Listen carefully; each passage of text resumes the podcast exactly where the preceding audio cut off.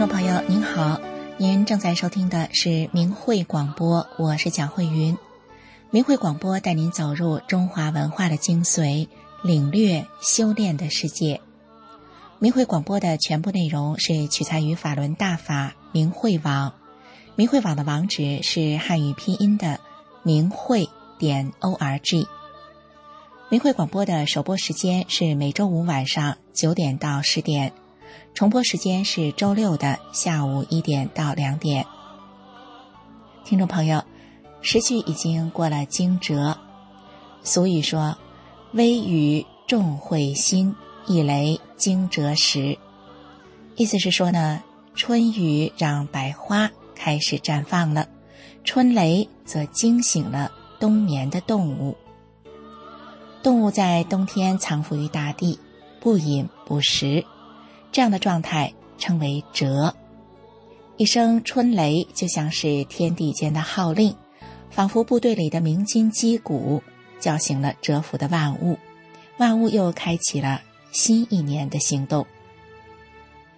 中华传统文化里的阴阳五行理论，与现代的学说是差异很大的，但是这些理论却应用了数千年。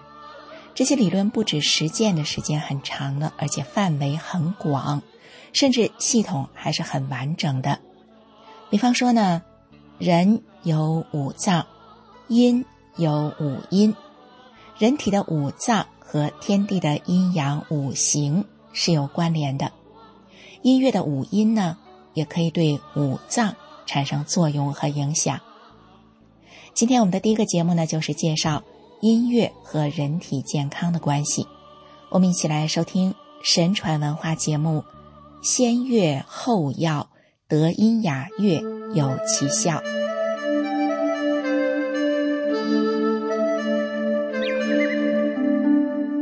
各位听众朋友，大家好，欢迎您收听明慧广播神传文化节目。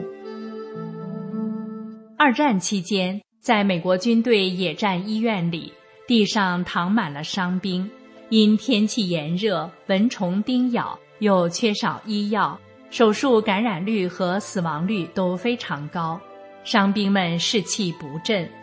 这时，有位医生放了一些大家喜爱的音乐，伤病员们听了音乐后，感染率和死亡率大大下降，而且外科手术愈合期明显缩短。美国人从此发现。音乐具有治疗伤病的作用。元代名医朱振亨曾明确指出：“乐者，亦为药也。乐、药和疗三字同源，他们的甲骨文字形十分相近。中国史料中关于音乐治疗疾病的记载，《吕氏春秋·古乐篇》中，昔陶唐氏之始。”因多制服而战机，水道壅塞，不行其源；民气郁恶而治浊，筋骨瑟缩不达，故作为武以宣导之。皇帝又命林伦与荣江著十二钟，以和五音，以施音韶，以五乐。来调节因郁闷之气形成的筋骨紧缩之疾。说院中记载了五千年前原始部落苗阜用竹管乐器为患者治疗疾病的故事。唐代诗人白居易有“一声来耳里，万事离心中”疗疾的诗句。在今天的节目里，我们来谈谈。德音雅乐治病有奇效。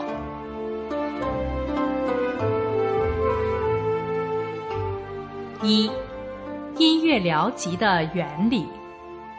中国古人讲，治病必求于本，本指阴阳，阴阳是宇宙中的规律，一切事物的本源，万物的起源。也是自然界万物生长和消亡的根本动力。《吕氏春秋·大乐》记载：“音乐之所由来者远矣，生于度量，本于太一。太一出两仪，两仪出阴阳。凡月，天地之和，阴阳之调也。可见音乐源于太一，由阴阳变化而来，它对应天之五行、地之五季、人之五脏。音乐是运用外在有规律的声音秩序来调和人体阴阳的和谐，达到阴阳平衡。顺应自然的天人合一状态，《黄帝内经·素问》中，天有五阴，人有五脏。古人根据五音对五脏，肝对厥，心对止，脾对宫，肺对商，肾对羽，这五音之间相互影响。来调节人体五脏精气的盛衰。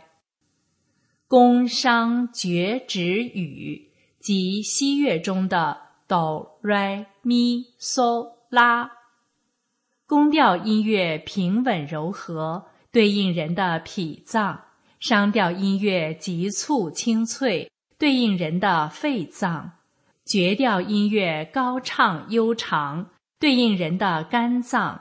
指调音乐热情高亢，对应人的心脏；语调音乐淡荡轻渺，对应人的肾脏。在聆听过程中，人的情志与曲调的节奏频率及五脏之间有规律的震动，就可以达到调节人的精神和通畅经络的作用。二，正和雅乐正心。春秋时期著名的音乐家师旷创作的古琴曲《阳春白雪》，据说这原来是天帝命仙子们弹奏的五弦琴的曲子。石旷听到了之后，将其模拟记录下来。根据古琴曲谱《神奇秘谱》的记载，阳春为宫调，白雪为商调。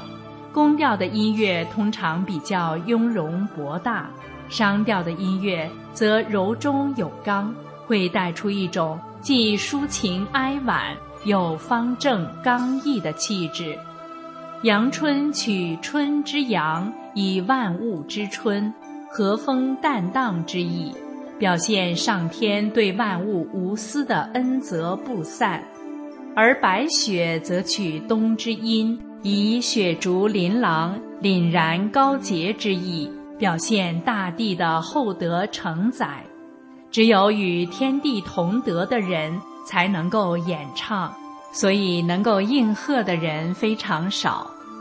《乐记》中记载：“乐者乐也，琴瑟乐心，感悟后动，审乐修德，乐以治心，血气以平。”讲述了以音乐来规范人的道德，陶冶情操，而达到气血调和。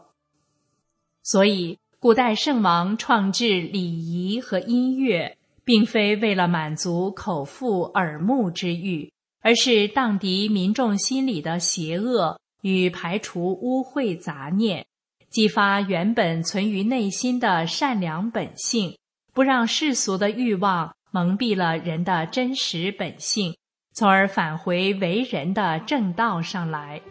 因新的欲望总是伴随着新的物质条件的出现而出现，而外物是无法充实内心的。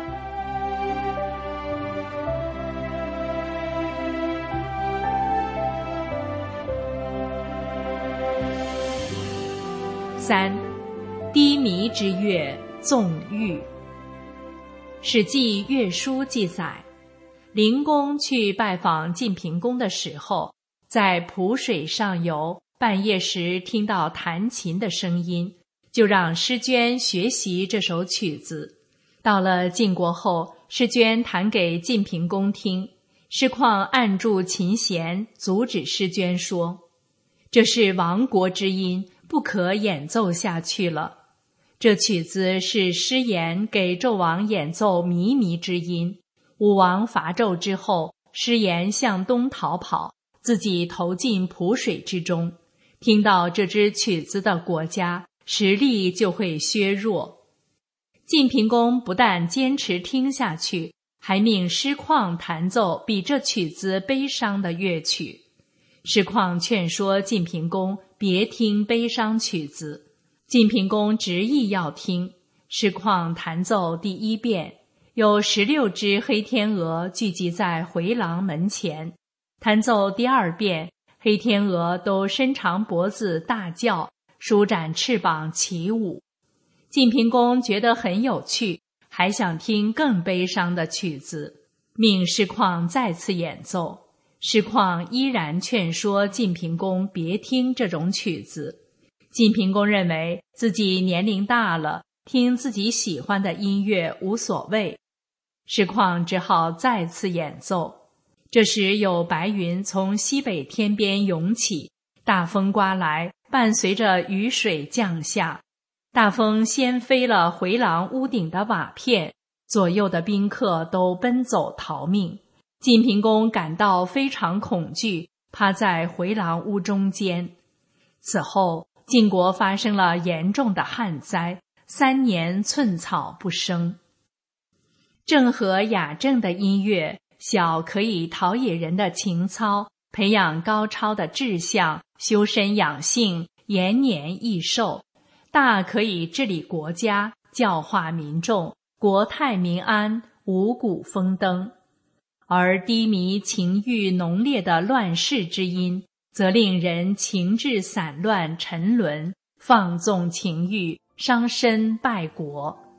如现代摇滚乐为大噪和靡靡之音，听了这种音乐的人就会放纵自己的欲望，让生命被欲望主宰。所以很多摇滚音乐人吸毒、乱伦、年轻早逝。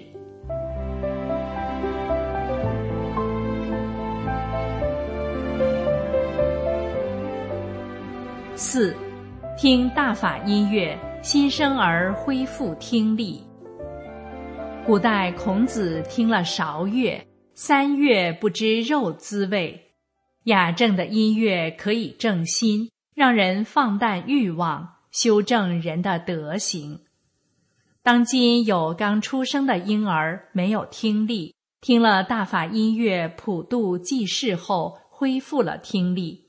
还有一位医生和父母都放弃救治的未足月婴儿，听了大法音乐后，已经出落成一位英俊少年郎。一位四川大法弟子的小外孙于二零一八年四月出生，发现口腔上颚有个小洞，舌头比正常婴儿短，吸奶困难，脖子短，双层下巴。几乎盖住前面的脖子，更重要的是没有听力。医生说，孩子的耳朵和口腔内上颚裂口要分开做手术，再加上其他的还要多次手术。他们全家人为此很焦虑。于是，大法弟子和女儿同修每天在小外孙耳边用 M P 三。播放大法音乐普度济世，每天都要抱着孩子成念法轮大法好，真善人好。两个月后的一天，外面打雷的声音惊醒了小外孙，小外孙哇的一声哭了。从这以后，小外孙的听力恢复正常了。四个月时，到医院做术前检查。结果确诊，孩子听力正常，不需要做手术了。只因坚持让孩子听大法音乐，并经常承念“法轮大法好，真善人好”九字真言，奇迹就出现了。十个月时，去医院做了一个简单的口腔上颚裂口小手术，就好了。现在孩子两周岁多了。会说简单的话，自己吃饭喝奶，活泼可爱。一位北京市中学生在贺词中说：“我出生时不足月，器官没长全，医院劝父母放弃抢救，父母同意了。修炼法轮大法的奶奶不同意放弃，就这样，我这个只有一口气的生命，在大法师父的佛光普照下，在普渡济世的美妙音乐中，现在已出落成身体健康的英俊少年。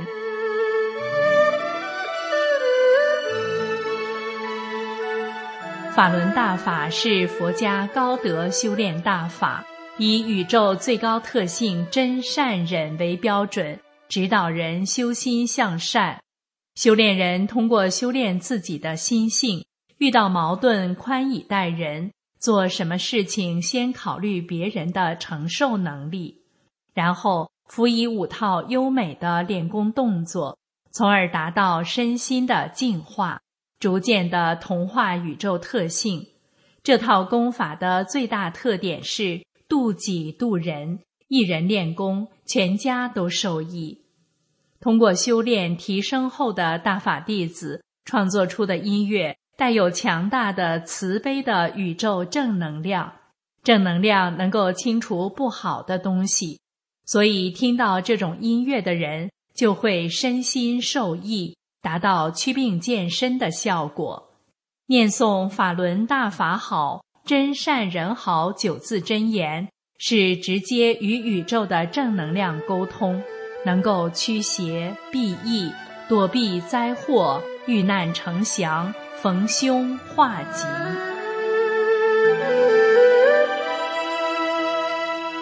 听众朋友，今天的节目又要结束了，感谢您的收听，再见。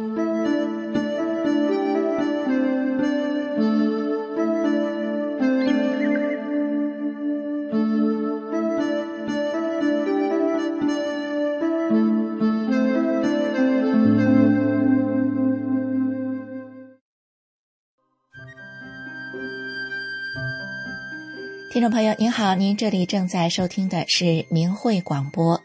明慧广播的首播时间是每周五晚上九点到十点，重播时间是周六的下午一点到两点。许多人会以为啊，中华的传统文化是来自于经验的积累，其实不尽然是这样的。中华传统文化的精髓是在于修炼文化。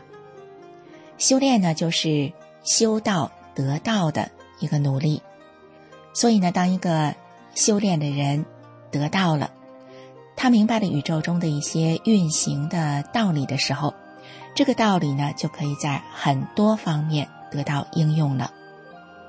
道家的重要人物老子他说过啊：“道生一，一生二，二生三，三生万物。”从道就可以生出万物，所以呢，传统文化不是从万物的研究之中啊去发现规则，而是从所谓的这个道中来发展出应用和要求。中华传统文化的发展方式跟现代科学的这个发展方式就很不一样，所以呢，我们现代人有时候就是觉得不好理解。那接下来呢，我们请听天音净月节目，《春雷乍响，万物回春》。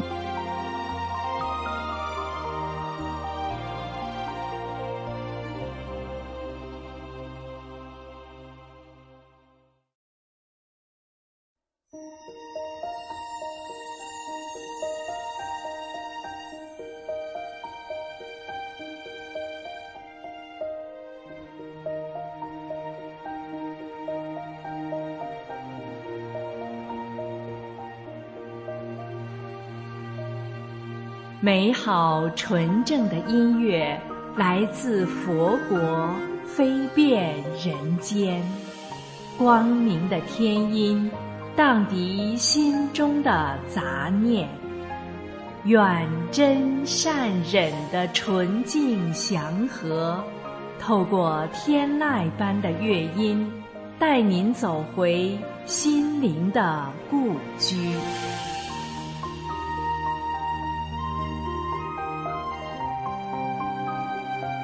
亲爱的听众朋友，您好，欢迎您收听明慧广播电台的天音静月。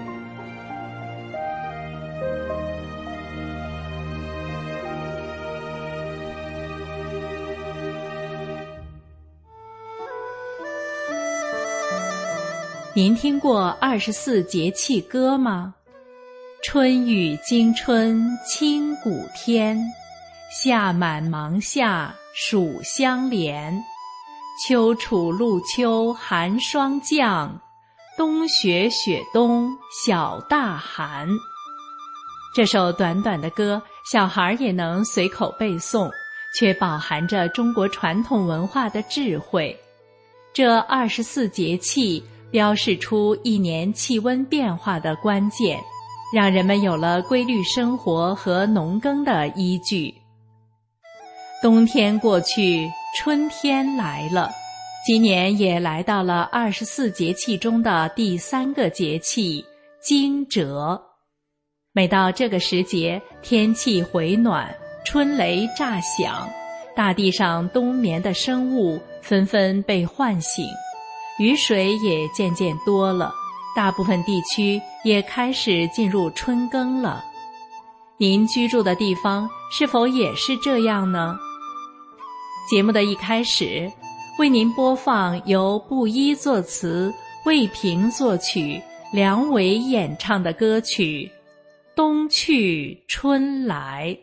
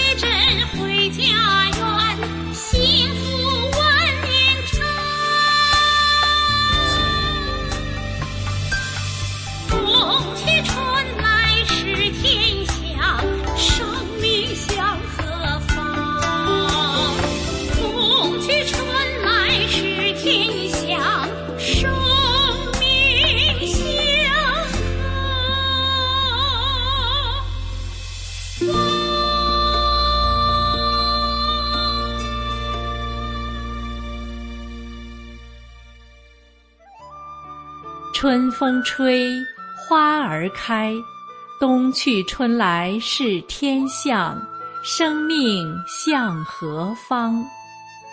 其实，咱们老祖宗按照节气下地耕种，是从上古的帝尧时期就开始了。帝尧深知天道恒昌、天命不可违的宇宙法则，所以他治国的首要事务就是探知天道。他知道，人处在天与地之间，人不管做什么，都要能顺应天道，也就是要符合上天的旨意。而人又怎么能知道上天的旨意呢？天道往往是通过日月星辰的运行，还有大自然的变化来展示给人的，让人去观察、去领悟。于是，帝尧让西氏、何氏四兄弟远行，到神州大地的东南西北四个地方居住，去观察日月星辰的运行，再推算出历法，教导百姓。按照节气安排农事，四兄弟中的西仲首先搬到东方一个叫做阳谷的地方。那么他又是怎么做的呢？让我们先来欣赏由严静芬作曲、张凯林演奏的乐曲《春来了》。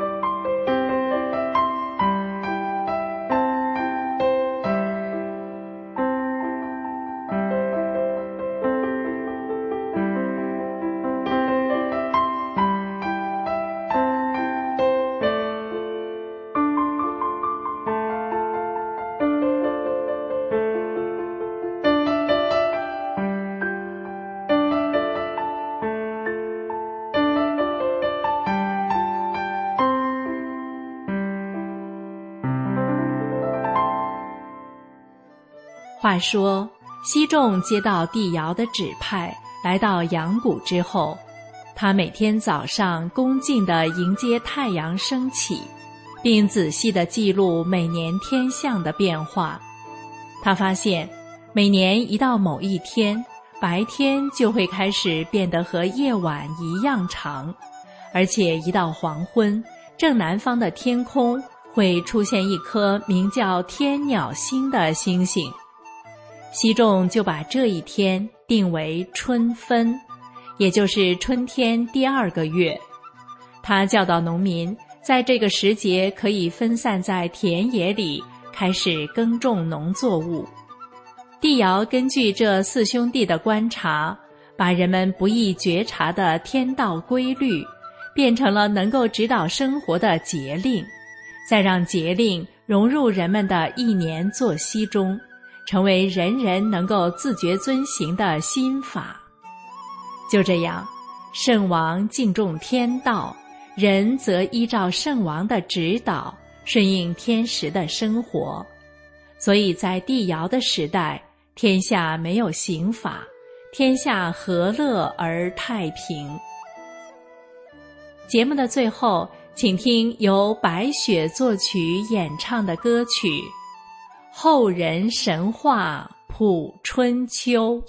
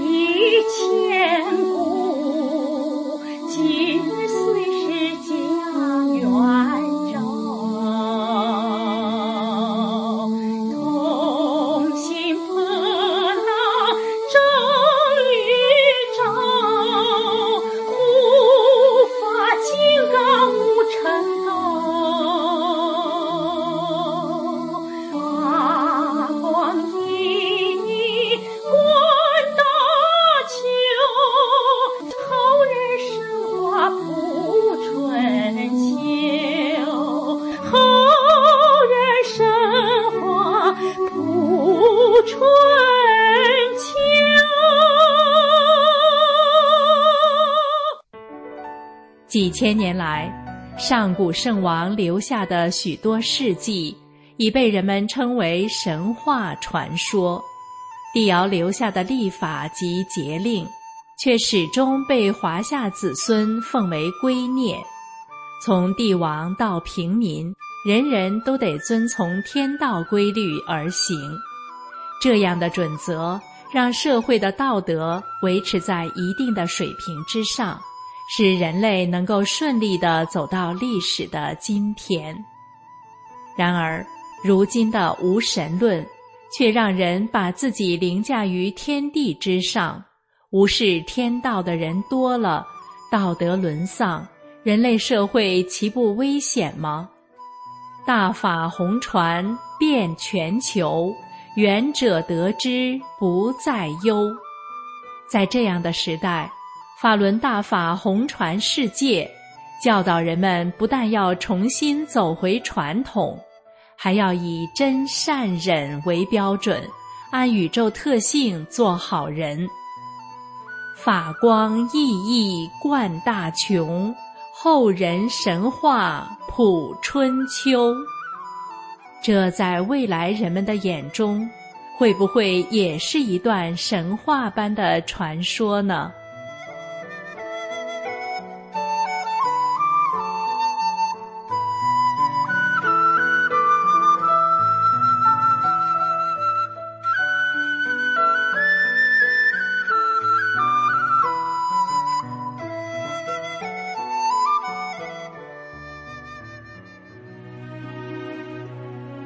亲爱的听众朋友，希望纯正美好的天音能够让人在尘世迷离中觉醒，摆脱名利争斗、迷茫之苦，找回远古的属于您的记忆，返本归真。今天的天音静月节目就为您播送到这里，感谢您的收听。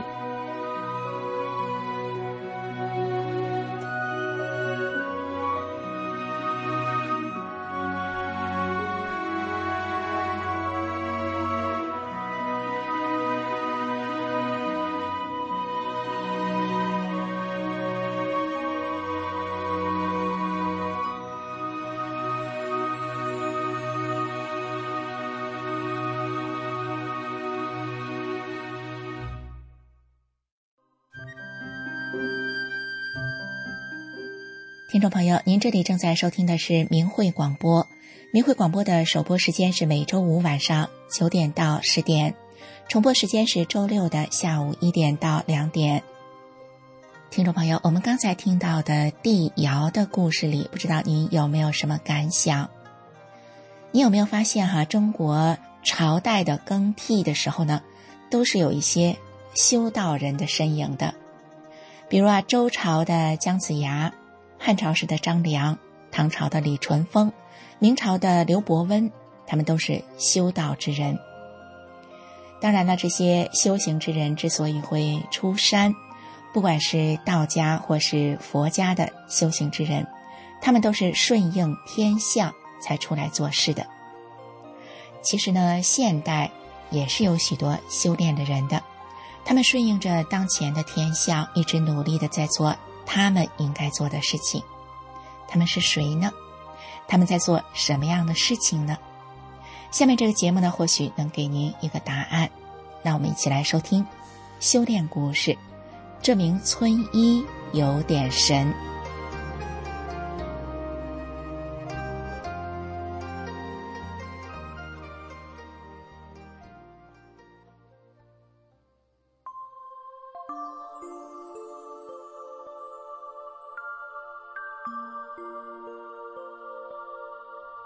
身心净化，道德升华。现在是明慧广播电台的修炼故事节目。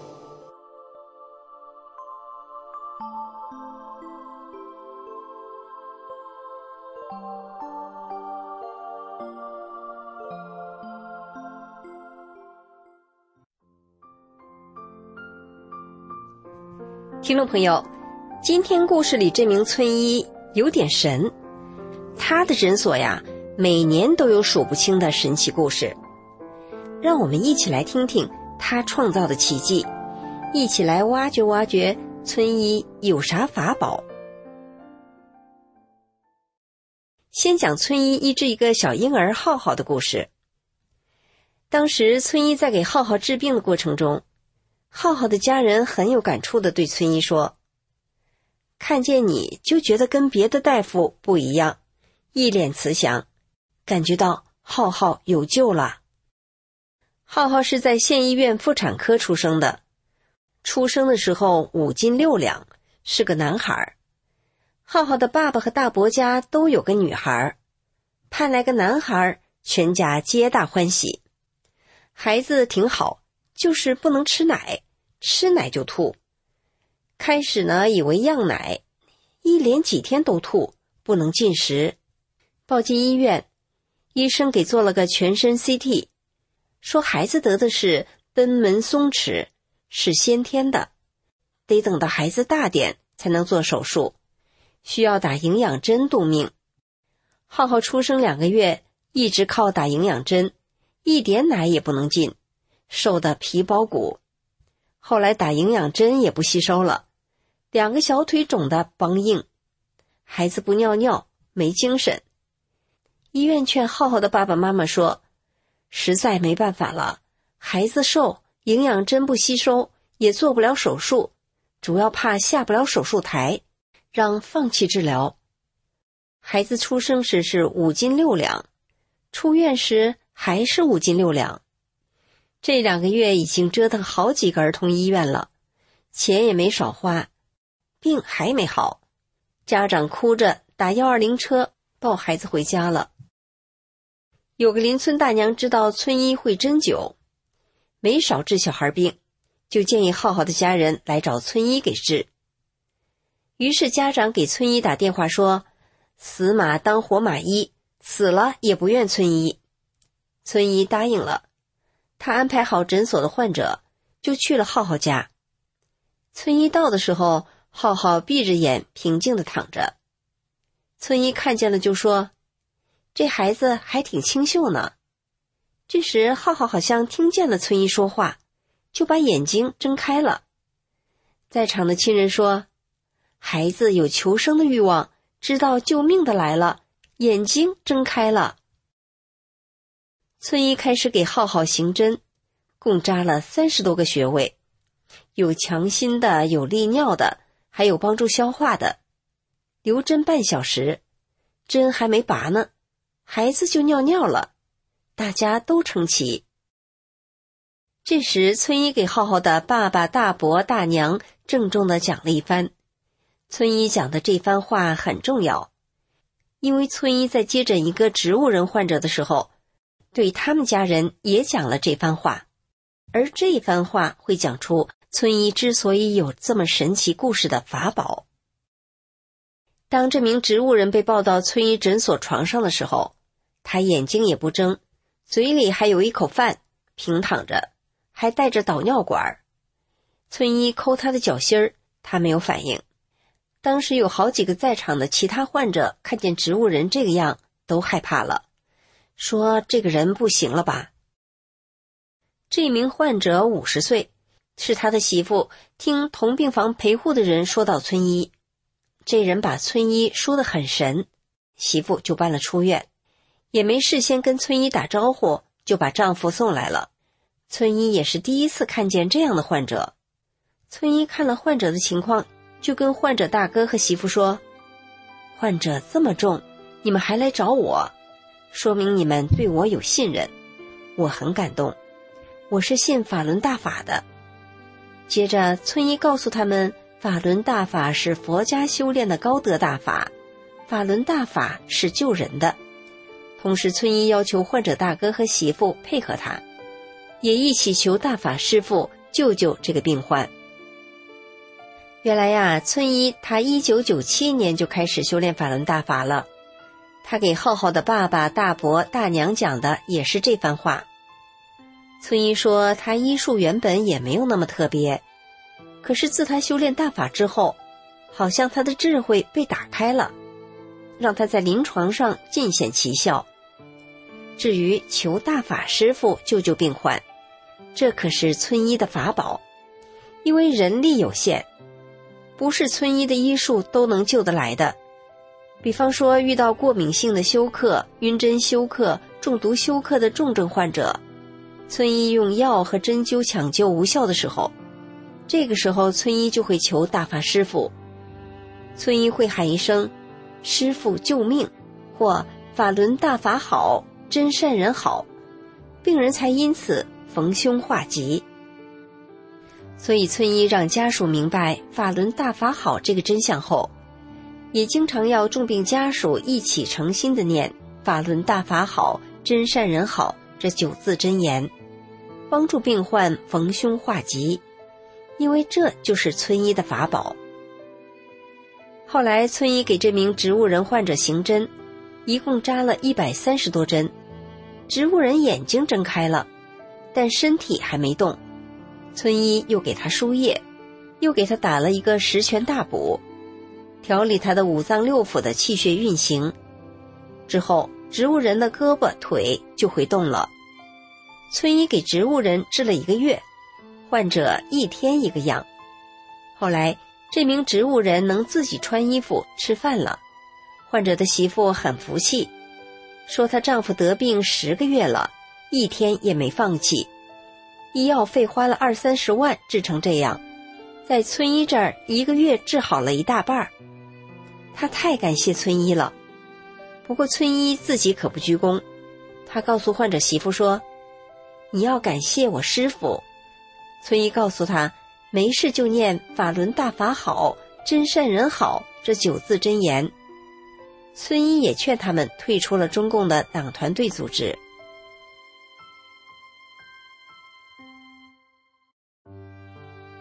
对了，刚才讲到的浩浩，村医当时也是让家属记住法轮大法好，真善人好这九字真言。后来，村医一连去了四天给孩子针灸，四天后，连浩浩的先天性贲门松弛也好了。又过了几天，孩子的大娘开车带着一家人特意来感谢村医，他们还递给村医一张名单，原来是一张三退的名单，里面有十六个人要退出中共的党团队组织。他们都明白了，会迫害这么好的大法。中共是多么的邪恶！现在浩浩已经上初中了，各科成绩都很好，全村人都知道孩子的生命是大法师傅救的。浩浩的事情也间接的救了一名女婴菲菲，我们就再说一下菲菲的事。菲菲是个小女孩，是个早产儿，出生就在保温箱里待了两个月。医生说，孩子得的是先天性肠梗阻，心瓣未闭合，也是吃奶就吐，不能自己排便，每次排便都得用刺激棒，还要洗肠子，一直住在医院，打营养针也不见强。菲菲的姥姥是跟浩浩家一个腿的，她知道浩浩是医院治不好，村医给治好的，菲菲的姥姥就给女儿打电话。让他们来找村医治病，但小两口不同意，说孩子太严重了，医院能检查有仪器，回农村不行。就这样，菲菲住了好几家儿童医院，整整八个月，花了十五万，最后医院放弃了，说营养针打不进去，四个埋针都没打进去，肚子胀得不行，奶也喝不进去，医院说治不了了，小两口才同意上村医这儿来撞大运。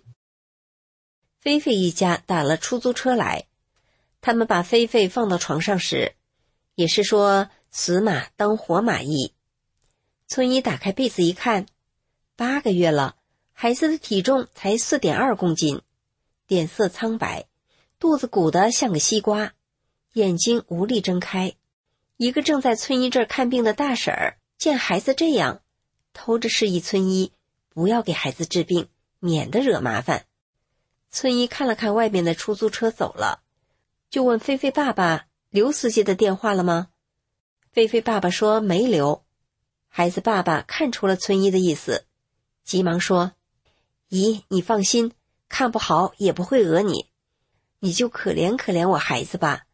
医院大夫说已经没有任何办法了，他们都推手了。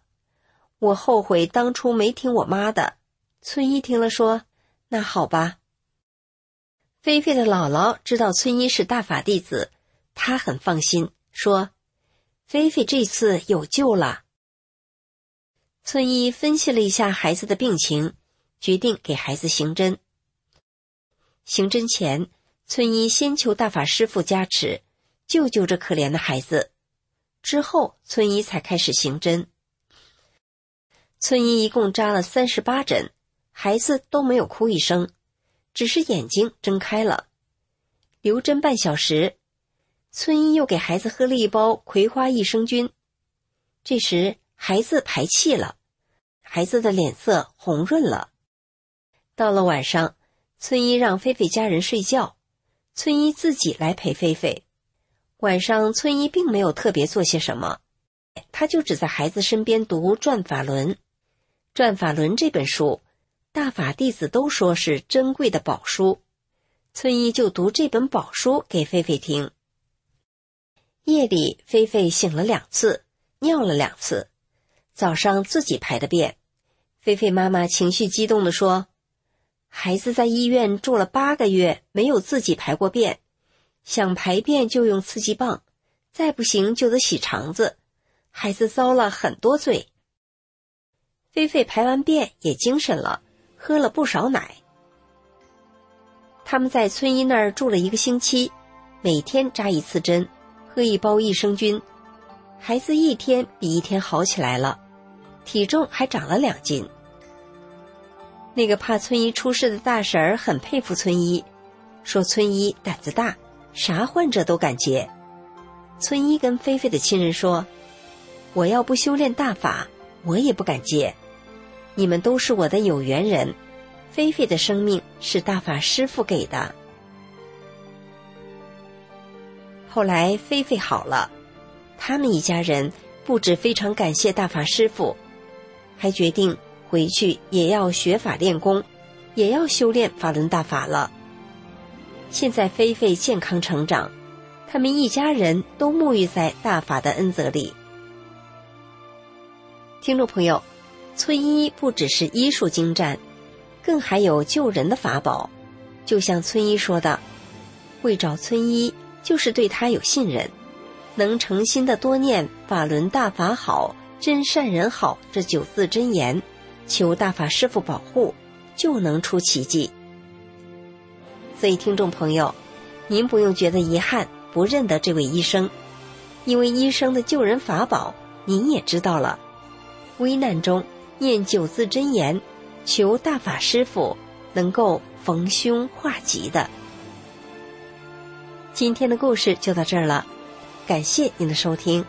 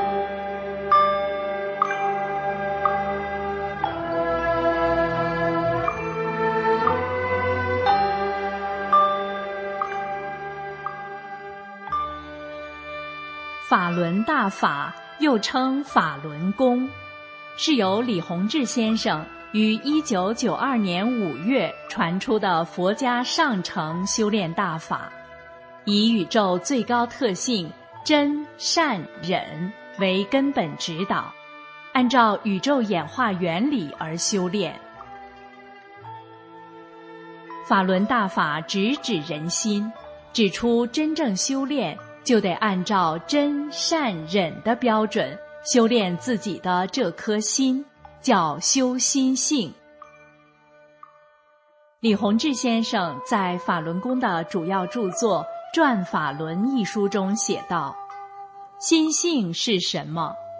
心性包括德，德是一种物质，包括忍。”包括悟，包括舍，舍去常人中的各种欲望、各种执着心，还得能吃苦等等，包括许多方面的东西。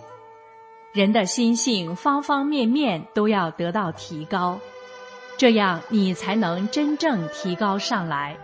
这是提高功力的关键原因之一。法轮大法还有修命的部分，这就要通过功法动作去练了。法轮功的五套功法包括四套动功和一套静功，动作简单易学，一上来就把修炼者身上能量淤塞的地方打通，在极短的时间内排除体内的废弃物质，净化身体。完整的一套性命双修的修炼方法，那就既要修又要练，修在先，练在后。不修心性，只练动作是不能长功的。动作是圆满的辅助手段。法轮大法圆融明慧，动作简练，大道至简至易，在理论上。完全不同于其他传统的修炼方法，不同于各家各门派的炼丹学说。法轮大法已红传一百多个国家和地区，李洪志先生的著作也已经有四十多种语言的外文版。欢迎登录明慧网，免费阅读大法经书。观看李洪志先生九天讲法班录像。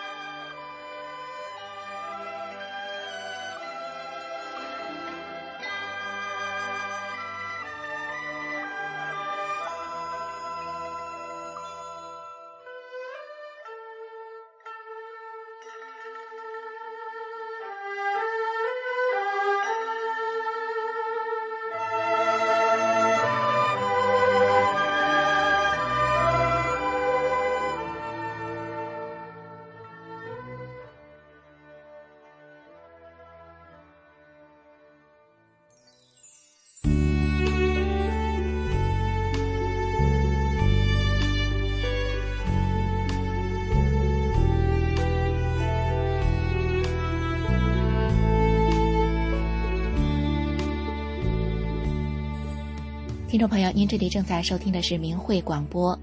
今天一个小时的节目就到此结束了，我们下周同一时间空中再会。